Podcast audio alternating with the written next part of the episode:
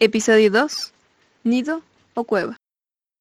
El nido y la cueva son formas primordiales de la arquitectura.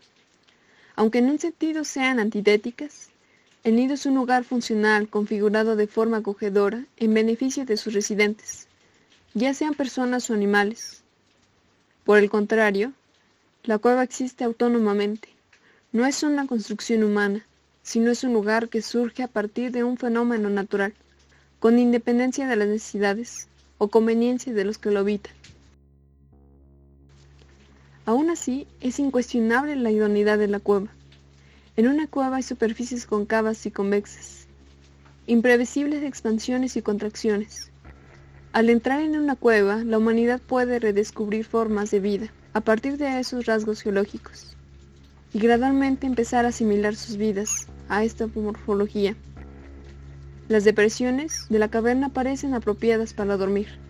Su altura es adecuada para comer, o los recovecos pueden ser pequeños recintos de intimidad.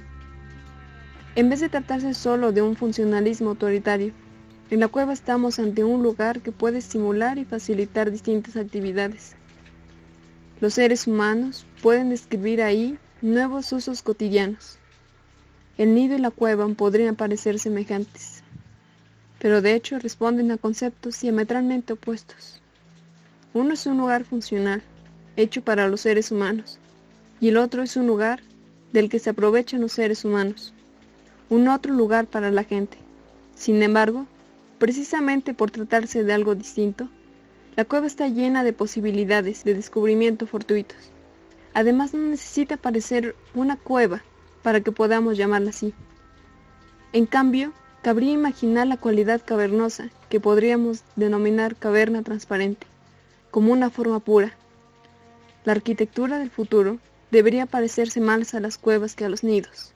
No obstante, el problema está en que la cueva es una formación natural geológica, una realidad ajena al ser humano. ¿Son posibles las cuevas artificiales en una arquitectura creada por el hombre?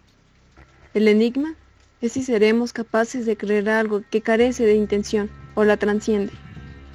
Solo la cueva artificial y transparente señala las posibilidades de la arquitectura del mañana. Este es un fragmento titulado Nido o Cueva. Futuro Primitivo, Sou Fujimoto 2008. Eco Digital. Somos Cintia Hernández, Brenda Figueroa y John Beltrán.